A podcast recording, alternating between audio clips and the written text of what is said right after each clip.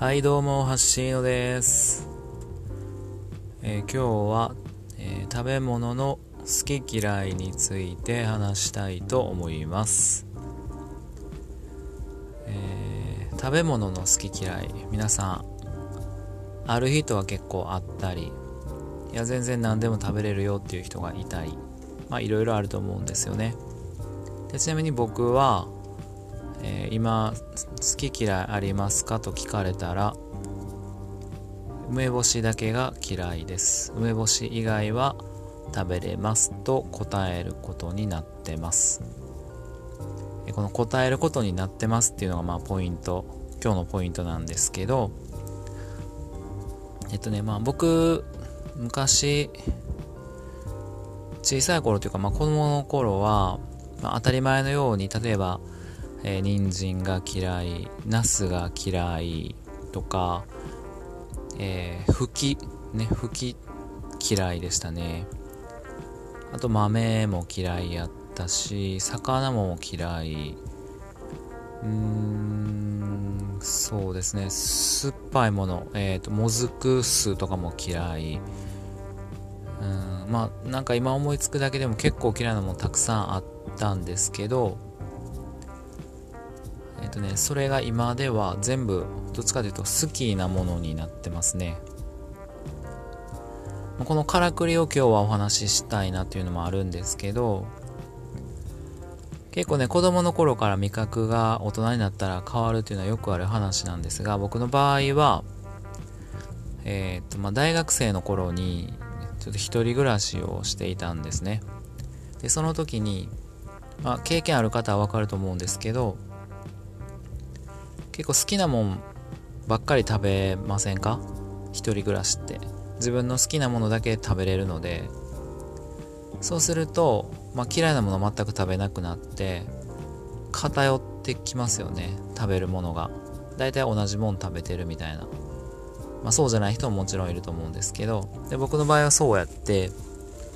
まあ、朝ごはんはコンビニのパン。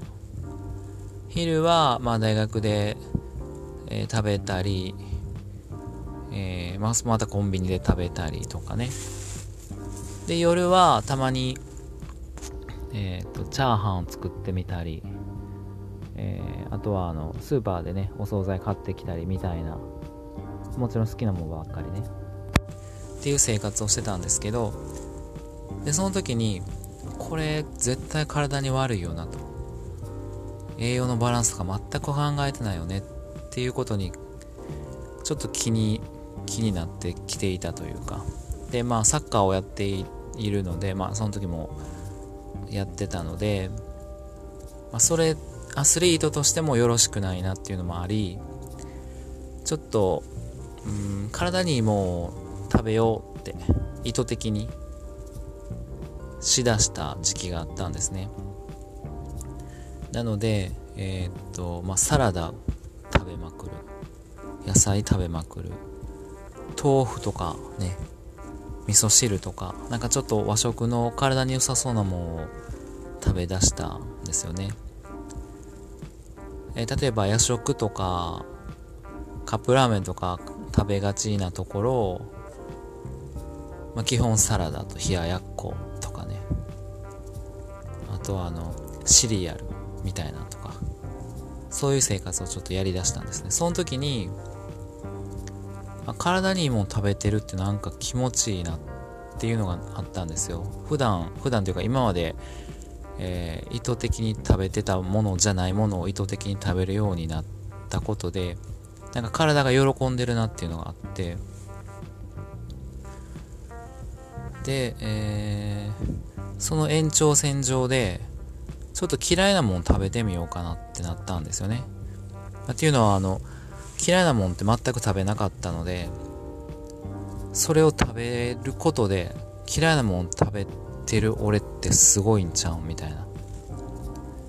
なんか体にいいよね、絶対。今まで体が求めてなくて、取り入れてなかったものを、意図的に取り入れることで体は絶対喜ぶよねっていう考え方で嫌いなものをちょっと食べるようになったんですよね。意図的に。嫌いやから食べるみたいな。でそうするとどうなったかというとあこれ意外とうまいやんと。あんなに嫌いやったのに結構美味しいやんってなりだしたんですよ。それが、えーと、何を食べても。全部なんかあれこれ美味しいやんってなってきたんですよね。であれよあれよという間に嫌いなものがどんどんなくなっていって全部めっちゃ好きみたいな。ピーマンとかチンジャオロースめっちゃうまいやんけってなってあれも子供の頃はねピーマン避けて食べてたんですけど今ピーマンないとチンジャオロースじゃねえみたいな。あと麻婆ナスとかもね麻婆だけでええやんけ。ってなってたんですけど今ナスだけでええやんけぐらいの感じになっていたりとかっていう変化が自分の中であったんですよね。でこれって何なのかなと思った時にやっぱり人間って体が求めるものっていうのは足りないものを求めるんやなっていうことに気づいたんですよ。メンタルというか頭では好き嫌いあったりとかこんなんいらんって思ってても体は素直に求めてるんですよね。でこれでちょっとあそういえばって思ったことがあってあの女性がまあ妊娠した時とかにつわりとかあるじゃないですか。でその時になんか酸っぱいもんが食べたくなるとか味覚が変わったってよく言うじゃないですか。あれってね僕の考えではいや全然その根拠とかないですよ。ただ僕が思いついた考えでいくと一番体に足りてないものを求めるんじゃないかっていう説が自分の中であって例えば睡眠不足の妊婦さんはやたら眠くなるとか